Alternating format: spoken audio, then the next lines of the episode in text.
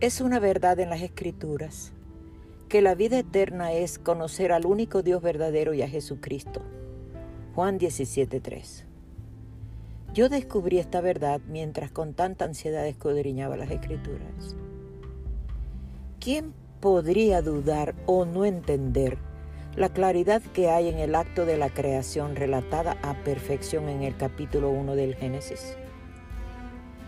Cuando después que los dioses acondicionaron toda la tierra poniéndole agua, sol, decoración ambiental, animales y todo lo que se necesitaría para ser habitada, solo entonces leemos en el versículo 26. Y dijo Dios, hagamos al hombre a nuestra imagen, conforme a nuestra semejanza.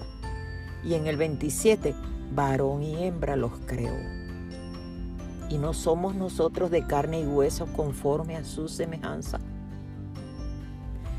En el libro de Abraham dice en el capítulo 4, 26, 27, y los dioses, o sea, nuestro Padre Celestial, Jesucristo y otros, tomaron consejo entre sí y dijeron, descendamos y formemos al hombre a nuestra imagen, conforme a nuestra semejanza.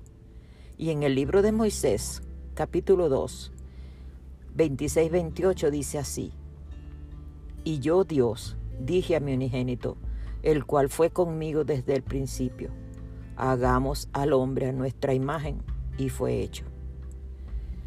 Yo no pretendo dar una clase bíblica aquí, solo comparto lo que yo aprendí y que atesoro.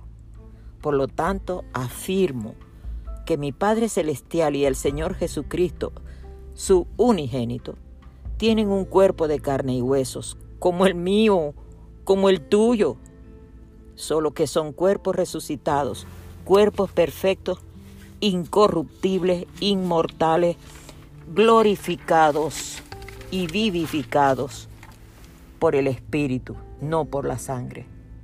Yo sé que ellos viven. Yo sé que el Señor Jesucristo gobierna personalmente esta iglesia. Esta iglesia que lleva su nombre.